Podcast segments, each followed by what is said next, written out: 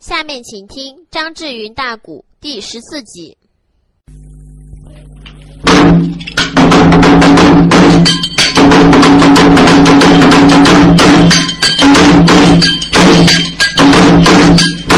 哎，咱这里蓝板交代是规章，接上了，哎，往下明，问问书单说哪一个？哎，说说秦山那个驸马公啊，哎呀，秦驸马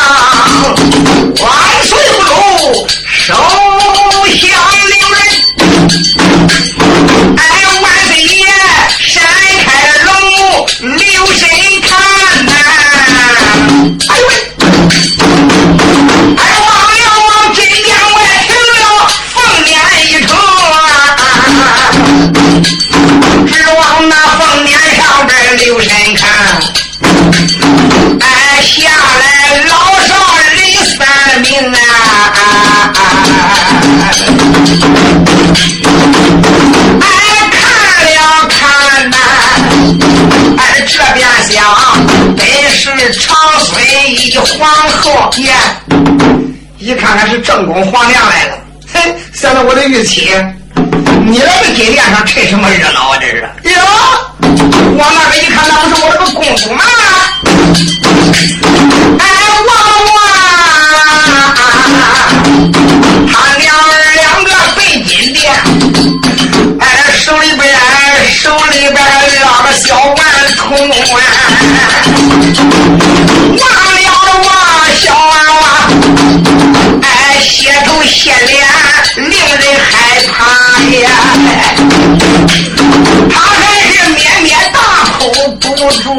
哦哦哦呀。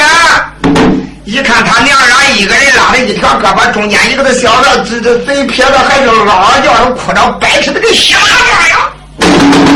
这唐天的李世民现在他也懵了，也不知咋回事了，也只好压住心头之火气，说道一声：“哎哎哎，我的花儿，我的玉妻，恁是无事不顶到八宝金殿，但不知没有没有人能顶到八宝金殿何事呢？”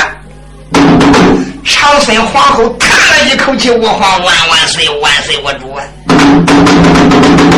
人在家中坐，祸从门外来，没想到有人能气到俺娘们头上去呀！啊，我的玉亲，何人欺负你？何人欺负我？你看看咱这个小皇万岁叫人家打这个样子，能不算欺负咱吗？啊，闺女是谁？外孙是谁？唐天的李世民说他。”他他不是咱这个皇外孙，名叫秦英秦老爷吗？啊！唐天的李世民再一看看，一望望娃娃身上的衣裳，也是白扯的烂了几块，那都是秦英自己弄的。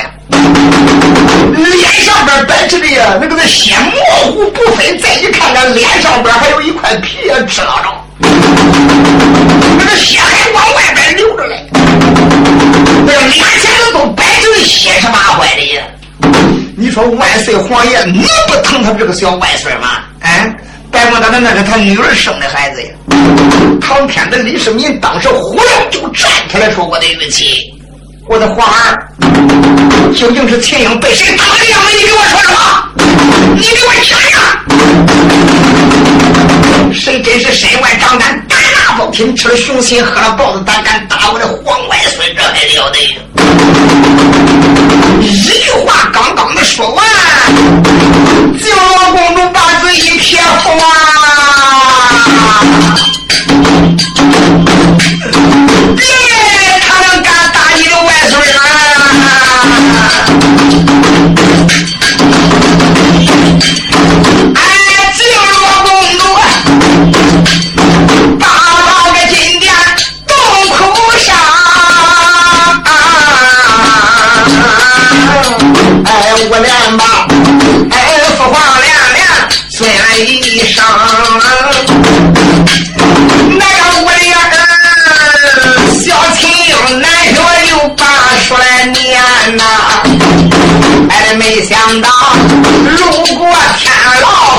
在行。不瞒你说，这个的娃娃天天上南学来上学呀，啊，离去离来都在那个天牢旁边过呀。谁知道几个走到天牢跟前，就那个前面真正是玉林军戒备森严呢，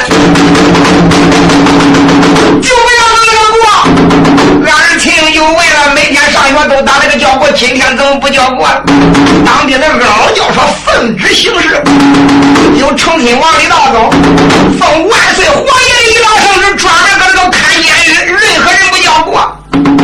我的儿一听说成亲王。那乃是他的太上老皇爷，啊，老太爷，你能想想他这个晚辈这个孩子，他他能不给他见礼吗？我儿别管他的虽然年小，他还多少懂点礼，那知道吗？啊，他是个长辈我叫当兵的给他一禀报，别管咋着，我的小儿子呀，小秦英顶到成亲王跟前，有话给他磕头，有话给他见礼，就说他一声我的太上老皇爷，你让你在这个干啥呀？他讲的明白，我是奉旨看监狱的，里边压着个奸贼高子薛仁贵，我就搁这个看着呀，任何人不能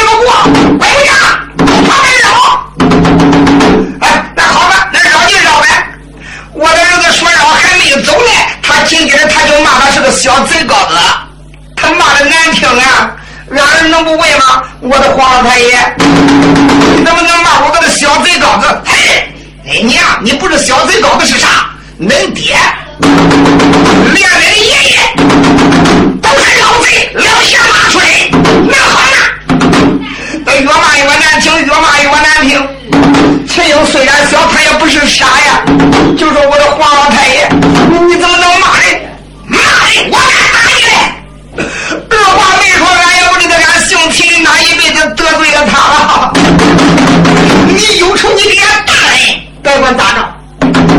过不去的时间要打，咱管打；要闹，咱管闹；要告状也有说法讲理的地点，对不对？你何必拿我一个还没成器的孩子出气？你看看孩子这才几岁，给他打成这个样子？万一我那要有个好歹，我的父皇，我咋能活呀？并不是我夸俺姓秦的功劳，要没有俺公爹秦叔宝。临潼救驾，恐我说哪有姓李的这一家的人家了喂？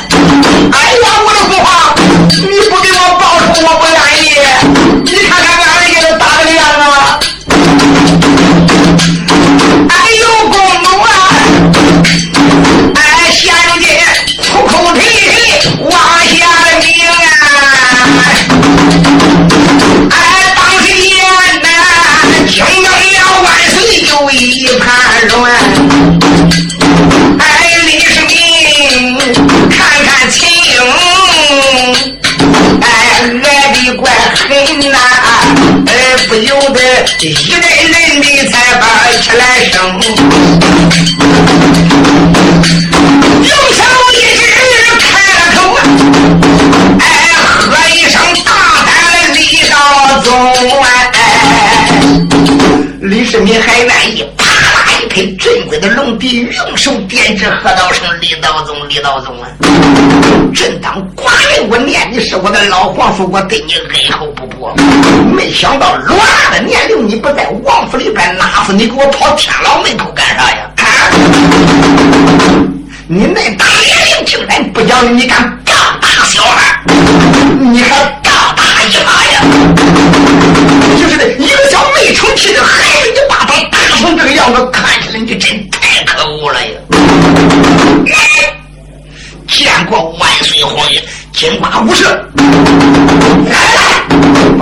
这个成亲王李道宗给我拔出我的开刀为安，看着点。没想到你打一个的娃娃，你把你自己闹得那么瘪啊！你装的还怪像嘞！你看看一个孩子叫你打啥样？那个万岁皇爷一让圣旨传的金瓜武士。给到李道宗就亏呀！你知道李道宗吓得啪了个九磕头，我皇万万岁！老臣冤呐！我咋说？我的意思也为难你，绑住你就是了。当时之间，呼哧过来了两个金瓜武士，抓着老家伙就往外推。只看这个光景，就听那个殿脚下边有人弹哨一声：“哎，我花万万岁，慢要登上，老臣见驾来了。”万岁皇爷一看是程咬金，不天地不热闹。这个老赖毛一张脸，我咋觉着又没有他的李老呢？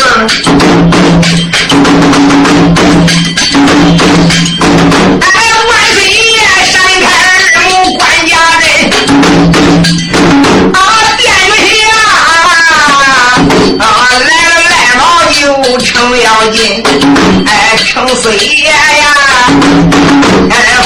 金雀又双家棍，口称万岁，你个听我云。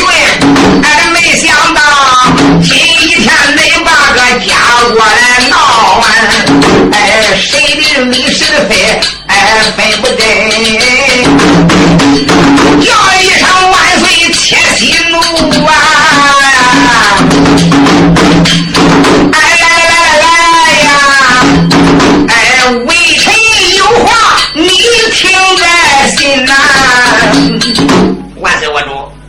你看，你看，怪不得说清官难断家务事，现在成了恁自己闹家务的了。哎，我咋觉得万岁，我主对着你这个家庭之事，谁的理谁的非？他说他的理，他说他的理，公说公有理，婆说婆有理，你也糊不涂是咋回事了？哎，这就叫坐观而闻，旁观而听。万岁，我说白气白气白气。今天呢，你这个家务之事，老臣我给你代理，我来当面问问你这一个事情，你看咋样？你问吧。万岁皇爷一直没有好气儿。来哎，那边赶紧的把老王爷送回来，送回来，送回来，不能朝外放。我问枪该放再放，不该放的哪能随便推出一个杀呀？哎呀，他冲的这个好人呀，实际上。成亲王李道宗能死，能能想想就死，朝阳军都恨他死的太晚，他会想念的败坏人了呀。就在这时，这个在程家人说万岁，我主同着你的面，同着公主千岁长孙娘娘都在这个地方了。你看我这个人一碗水我端平，这个不管怎么样，我也不会偏向。这个我也不会呀，这个专门的歪哪一家子。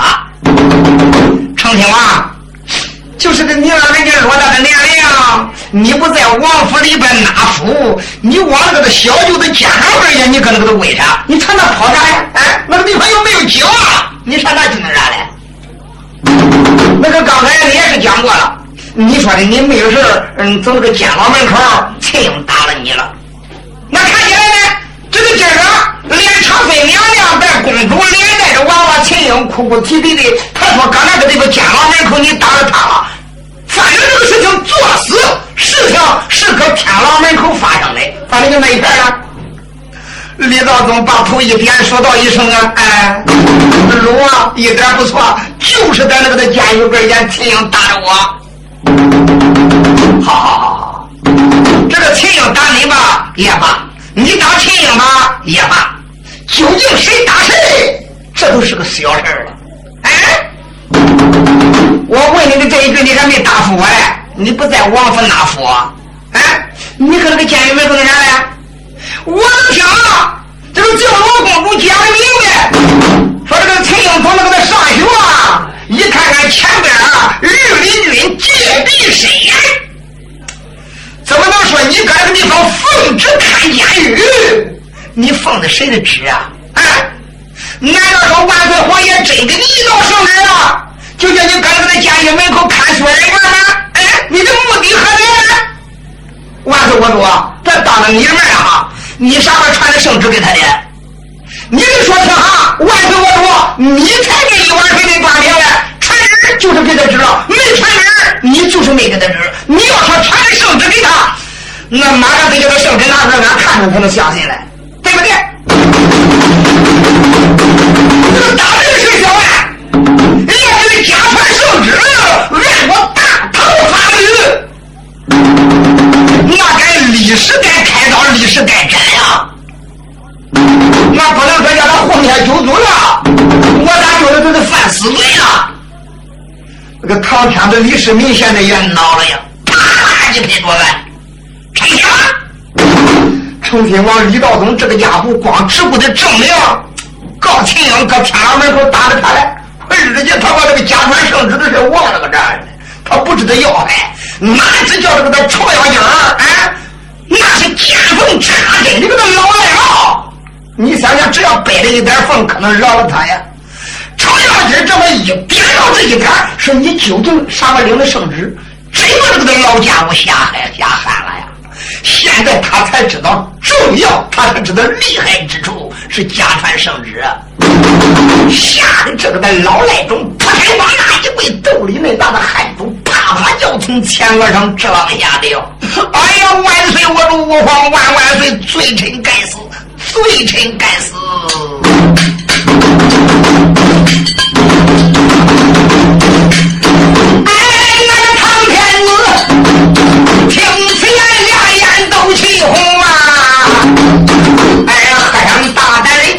李道宗，哎，北王我根本没传你圣旨，哎，你竟敢私传圣旨，私动兵，说什么你把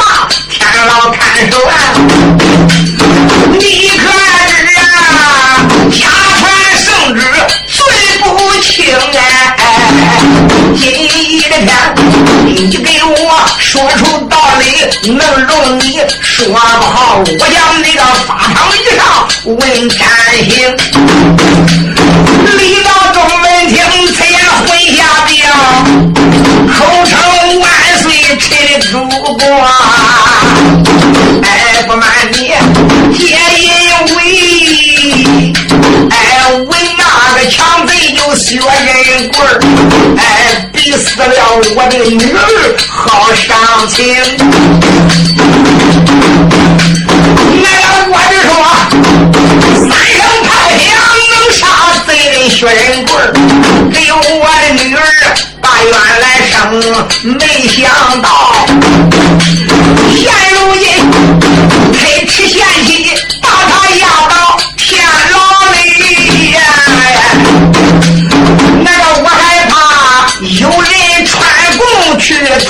通风，哎，我害怕，哎，害怕大头那个不能到，因此呢，我暗中的调动那个御林兵，哎，因此的我我才口称有圣旨，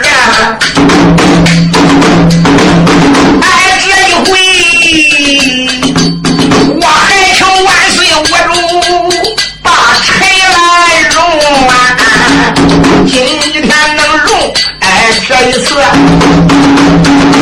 吓死我不敢胡乱行！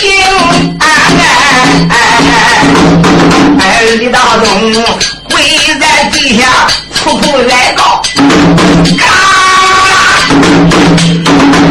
恼怒了万岁唐太宗啊！李世民，嗯，一阵阵的心暗想，自己叫着自己的名，有心我今天不杀他呀！家传圣旨最非轻，我要说今天不传旨把他杀了。从那金殿上满朝文武，这个家传圣旨还了得呀！王的犯法，与民同罪。今天当面上来，他奸家传圣旨，我要说不治他的死罪，咦，以后谁敢听我的啊？你是你恼羞成怒，何道成你个的佞臣呀？嗯，你这么犯法，罪不容你！哎。金瓜武士说：“见过万岁我主，把这个佞臣给我推出来，开刀销售。”俺万岁皇爷大执行，人是王法又操随风。当时的惊动了哪一个？哎，金瓜武士多不消停，走上前抓着老奸党，那个他啪啪呀，他啪啪按到了电金龙，哎，拿鬼一条喷人的锁，配上那奸贼，哎，李道中，推推我我走啊，那老奸贼呀，吓得头上走真灵，大叫万岁饶了我呀！哎，从此后微臣不敢再学有了呀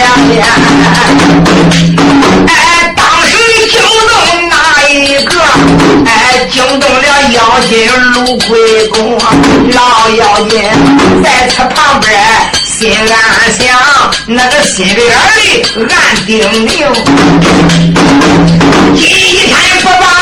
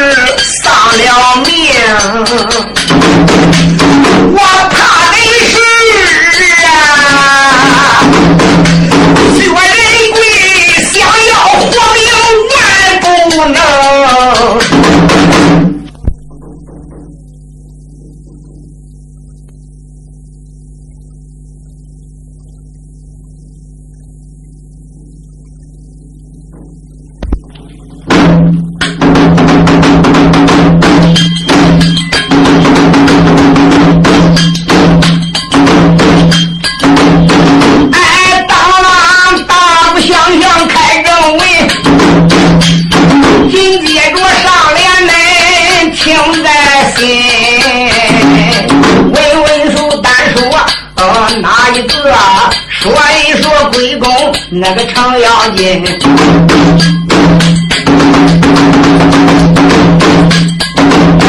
哎，他一看万岁当时的叹口旨啊。要杀道宗老奸臣，哎，四爷真真心安想哎，哎，倒要他，心为口来那个口为心，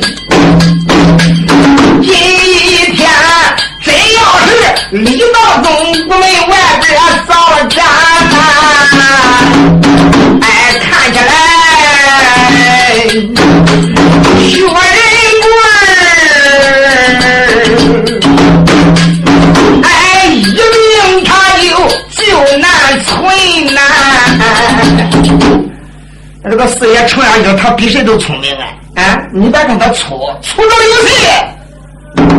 虽然说万岁皇爷今天一脑之间要帮这个要杀那一个，你看看这可有一个外人，那个是他亲三叔啊！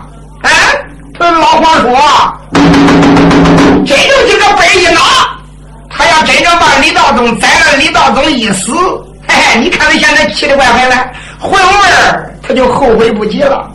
到那时间，他再一后悔，亲三叔再一死了，一切一切，那都是因薛仁贵而起。你们看看，那个薛仁贵现在无形之中成了罪魁祸首了吗？不都是因他而起的事儿吗？公主又死嫩惨，他说又叫他传旨宰了。到那时间，你想想，他可能轻饶薛仁贵啊。别管真的假的，到那时间有口难以分辨，你又找不着别的理由，他不杀你杀谁？作死，薛仁贵就一点皇位都没有了。所以那个程咬金他比谁都精，咋的也不能叫李道宗死耶。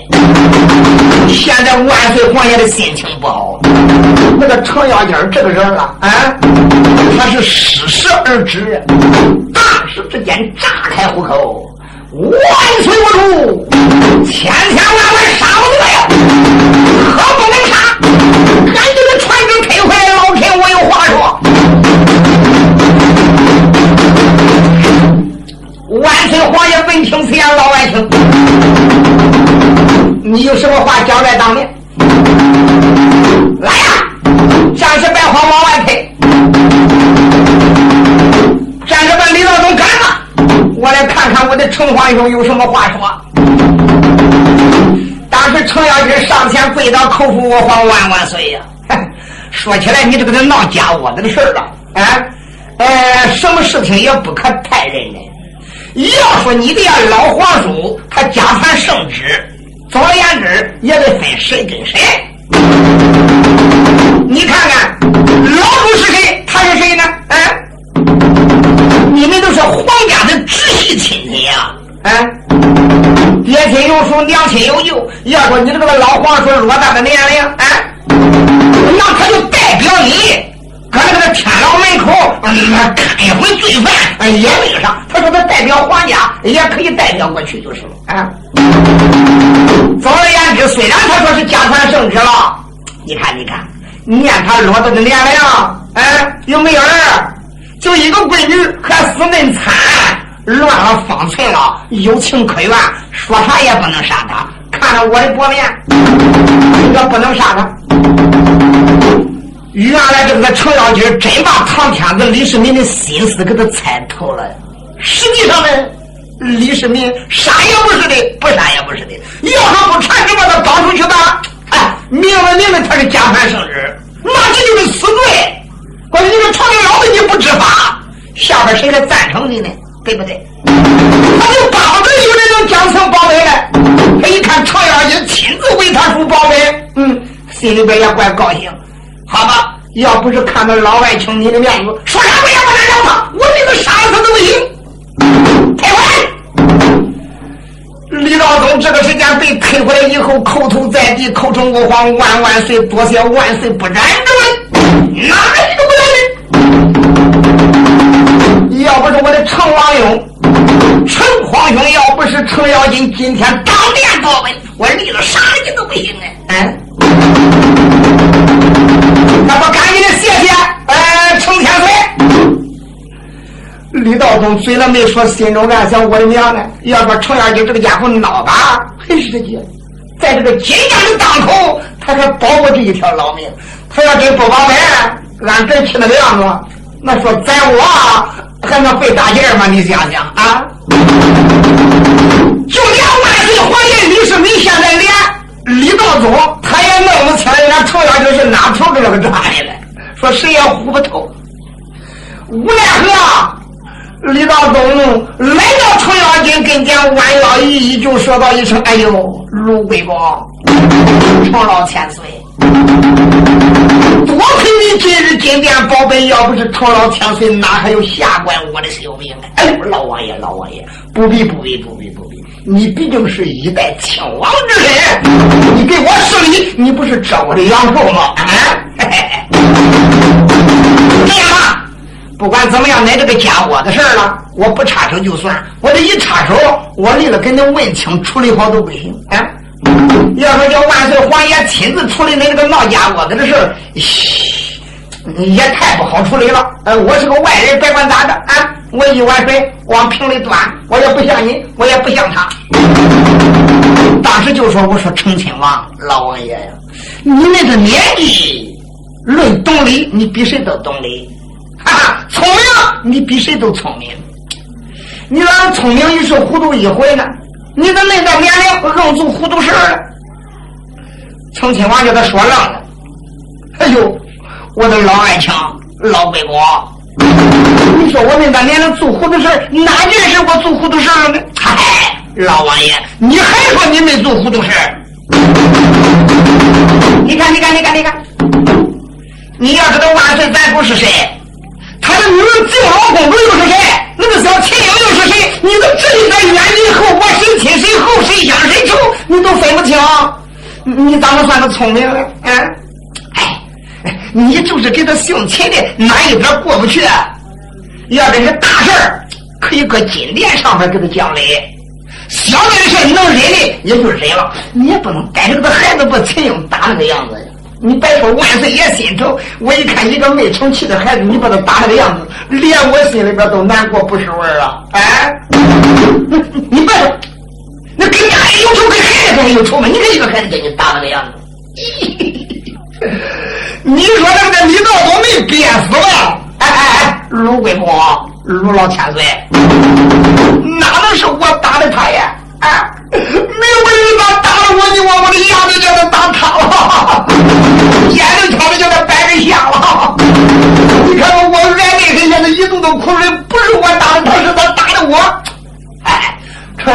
眼一瞪，我说成亲王，哎呀，团长，你看又来了，又来了，你还在那个犟嘴吗？你没看见搁金殿上现在犟嘴可有你的便宜？说这个声音你能听见就算了，咋的也不能叫万岁皇爷听见，叫万岁皇爷听见他就不好插手了。哎哎，他有一个弟弟的声音，就搁那个成亲王耳朵眼里边估计的说成亲王。你你这个人，我说你不聪明就不聪明的这一点儿刚才我说的啥来？亲将尽，房将寸，一闸没有四之尽。荤者是火，酱者是盐呐。没听人说吗？买喜不胜买篓子，最亲不过两口子。哎，你你虽然你是个大叔的，爹亲有福，娘亲有救，你再亲还有两口子亲吗？你看不见闺母黄娘也该来告你了吗？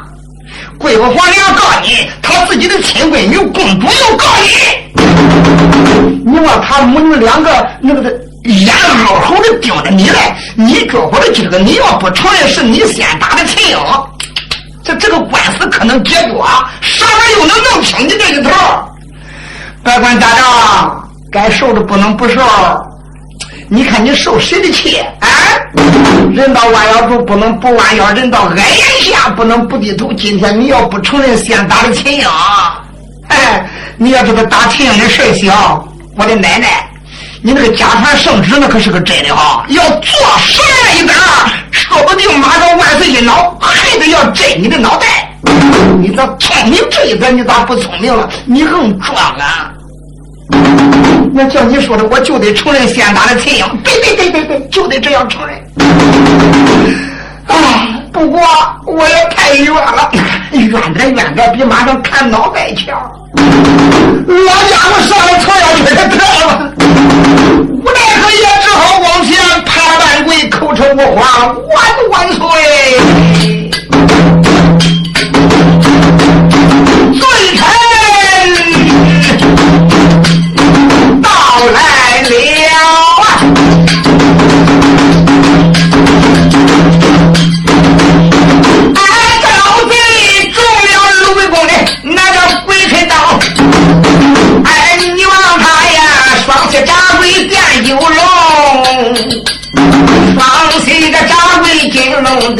万岁我的主，你是平，千错万错。都是我的错，哎，都怨我呀！哎，年迈糊涂打了亲，那个都因为我的宝贝女儿就丧了命，那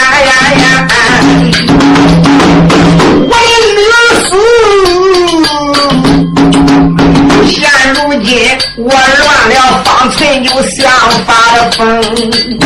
哎，恨着恨，哎，我不该压传的圣旨，天老来看，恨自己，不该这个首先就打秦英。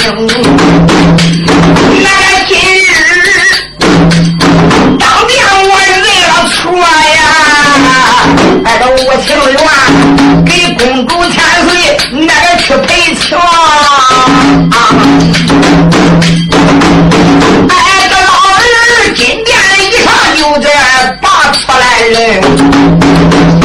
哎，当时见呐，哎，那个静罗公主，哎，大眼愣瞪还急愣瞪，这个那老家伙一认错，一要赔情，好了好了好了，他算查不清了。你没想让长孙皇后敬罗公主，哪还愿意？顶着他这一口，他就不放了。当时之间说：“万岁，我主啊！俺这个没成器的这个孩子就被这个老东西打了个样子。你看咋办？俺也不求啊！你对俺这边偏，你就给我一个还我个公道。你看看，死盯着不放，当时李世民也坐了难了。你你你们叫我咋弄呢？这是，哎，你说这这事我咋处理？李世民也坐了难了。就在这时，程咬金一摆手说：“你不要吵，不要闹啊！来来来，刚才我已经说过了，自然我已经插手为了这个事儿，我就为了这。”总而言之，那这个闹家伙子，亲的去不掉，俺也安不着。鸡皮热，鸭皮凉，鸡皮贴不到鸭身上。你你自己闹家窝子，外人不看笑话吗？家庭不和，外人欺。总而言之，那个这个是自己，对不对？这样这样，月你孩子也大了，你看那大人打小二两要算，也就算了，哎，教训他了，对不对？对不对？你生了以后，孩子大了，长大还不知道啥惹事当然，那心里难过，难过，我另行处理。再管咋着？呃，叫成天老王爷，呃，多少拿几个钱？呃，给孩子治治伤，伤哪个治哪个，剩几个钱留到买果子吃，那哈哈一笑，不就齐了吗？就在这时，成天老王爷一扭脸就说：“哎哎，哎，成老千岁，你打算叫我拿多少呢？看看看，要拿的太少了，能拿出手吗？拿多了，看看，你又没商量怎么样，能拿多少呢？”你说程咬金一抻两个手指头，老王爷，干脆你就拿这些钱，你看怎么样？他这一抿两个手指头，李道东认为就拿二百两银子。你看二十两银子肯定是拿不出手的。你看他像他这样的人物，最少一伸手，那最少得拿二百两。说起来二百两，哎，奶奶能把这一铺事安排下去，我就立即离开金殿，我也不愿意跟这个去群叨叨。那二百两也不算多，搁咱身上，那二百两也不算啥钱。所以呢，那个程咬金，你俩手头，你看咋样？李老松说：“管管管，你就看他安排吧。”万岁皇爷一点头就说道一声：“我的老皇上，你同意了，同意了。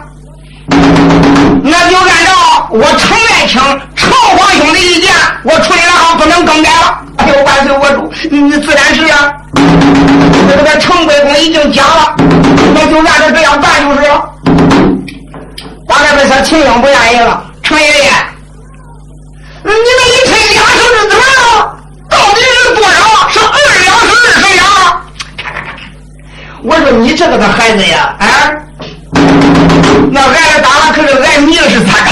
啊，那个二两，打了一百咋样？多了，确实的，你的伤又不重。也不能给多，少了，你能值当的拿出手吗？多也不行。不瞒你说，娃子，我老人家公公道道的，我是个凭良心的。孩子，就给你暂拿两万两银子吧。啊，这个两万两银子去瞧瞧伤，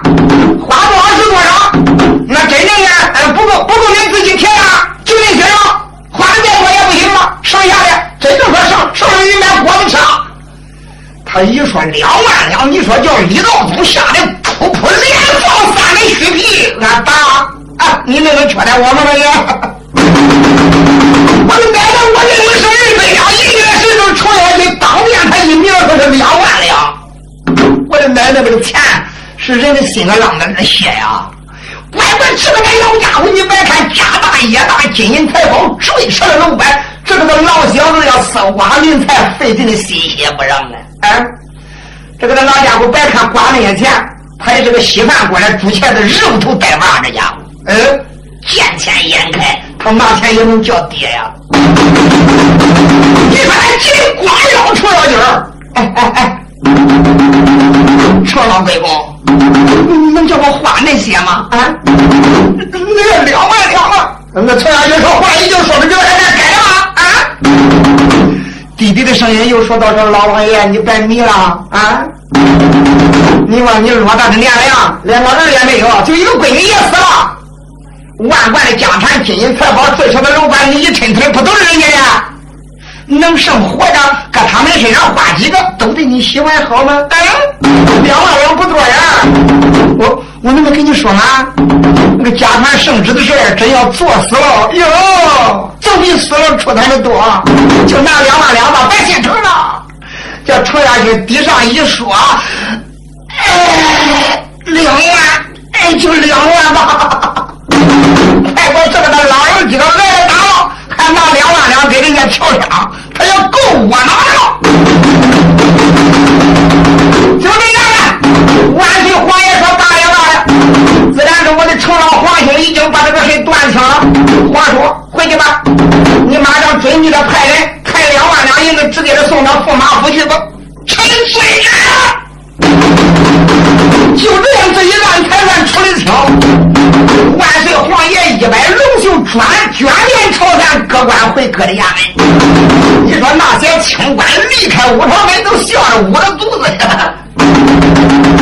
特别是秦山段廷那些人，哎哎哎，这是程老程老爷子，没想到你老人家真会搬回来。那一个那李道宗几个叫你搬回来，哭笑不得呀。常元军说：“放心吧，好戏还在后头嘞。你今个不没事了？没事，走走走，还到我家喝酒去。就那这个秦怀玉、罗通这些人写了花盆哎呀，又是尉迟弟兄、尉迟宝林、尉迟宝清这些人都顶到鲁王府。敢一顶到鲁王府以后，这里说贵公爷，那个说贵公爷，还有啥事程咬金当时就说到：“说孩子。”这一家伙，我把天牢门口的障碍给他扫清了吧？哎，我咋说？我的就那样回家，他得躺下。别说他不想看监牢，想看监牢，吓死他也不敢再去多事了。就那叫几个孩子揣的，他只要回到家一躺下，我咋说他没二十天他起不来的。啊，前天赶紧的叫他派人上监狱里边给薛仁贵送饭。我跟你讲，每个弟兄几个，一提几天的候，没有事你给监狱里陪着他。小心点别叫呀，外人把他害了。再不然，薛仁贵是顶天立地的英雄，一辈子哪受过这样的窝囊气儿？人就怕一时昏头啊，不知哪一天想不开，万一他要一难过，搁监狱里边碰头死了，那可就完了。呀！啊！罗通说：“我信，这个都头三天我帮，守住，看一切都有我。那个驸马秦山说，只要是过了三天，那我再替他看呢。哎，就这几个人才得一替三天，在监狱里边陪伴，两个人死也成要就想着这也不是办法，我还得赶紧想办法写信搬兵求救啊！写信往哪发？一封信就得往河南洛阳发呀，请谁？请徐茂公赶紧的回来。徐茂公现如今没在朝里边，他领了万岁皇爷的一道旨意，上河南洛阳地方。据说那个地方发了洪水，去赈济灾民回去了。要没有徐茂公看起来血流不能活